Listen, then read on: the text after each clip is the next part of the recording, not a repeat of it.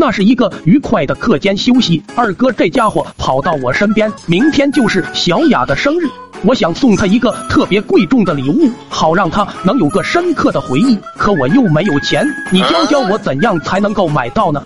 听到这离谱的要求，我当时就火了，不给猪吃饲料，还想让它长肥。你搁这拿我当庙里的菩萨许愿呢？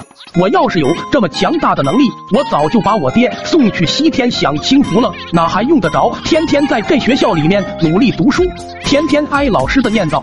哎，昨天去食堂吃饭，一直等到最后，眼看老师们都走了，我想溜进他们吃饭的小包间里面吃两个肉菜，结果正巧碰到班主任在那打包，四目相对可倒好，把我一顿批呀。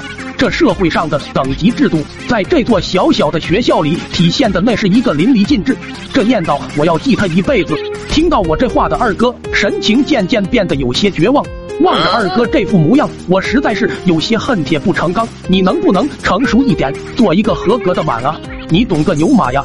你这个单身狗，哥们是高山上的孤狼，知道流油吗？懂什么叫纯爱战士吗？哥们信奉的就叫一个真爱无敌。你这条单身狗，你懂个嘚儿啊！我看你确实挺孤的，从出生到扑街，除了村长家的母坤，你那小手也就只碰过你的小兄弟了，还真爱无敌？你丫的哪里来的真爱？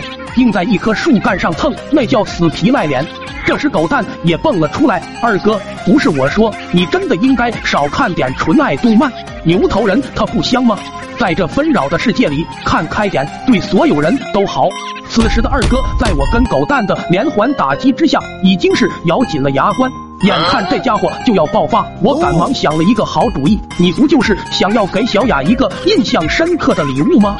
这样好了，明天课间操，我们潜入广播室，我帮你给小雅写封情书。在课间操的时候，你照着情书上面的念，这礼物保管让小雅又感动又深刻。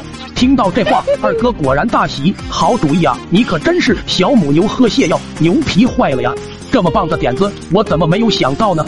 到了第二天课间操，平常熟悉的音乐，此时转换二哥熟悉的声音，缓缓响起：“亲爱的小雅，在看到你的第一眼，我就感觉自己这只屎壳郎终于遇到了命中注定的答辩。”二哥这另类的深情告白，让整座学校都陷入了沉默。随着告白结束，小雅直接被二哥气晕。倒地声响起，整座学校顿时变得沸腾，无数人为二哥的勇气惊叹，班主任和校长更是泪流满面，一个拨打着幺二零急救电话，另一个拨通了二叔的电话。很快，脸上满是怒气的二叔走进了学校，对着二哥施展起了自己那沉重的父爱。然而，二哥这次只住了三天的院，便拖着伤病的身子来到了学校，可却被气愤的小雅一巴掌又重新拍回了医院。躺在床上的二哥满脸甜蜜，小雅一定是觉得我出院太快，为了我的身体健康，想让我好好治疗才打我，他还真会心疼我。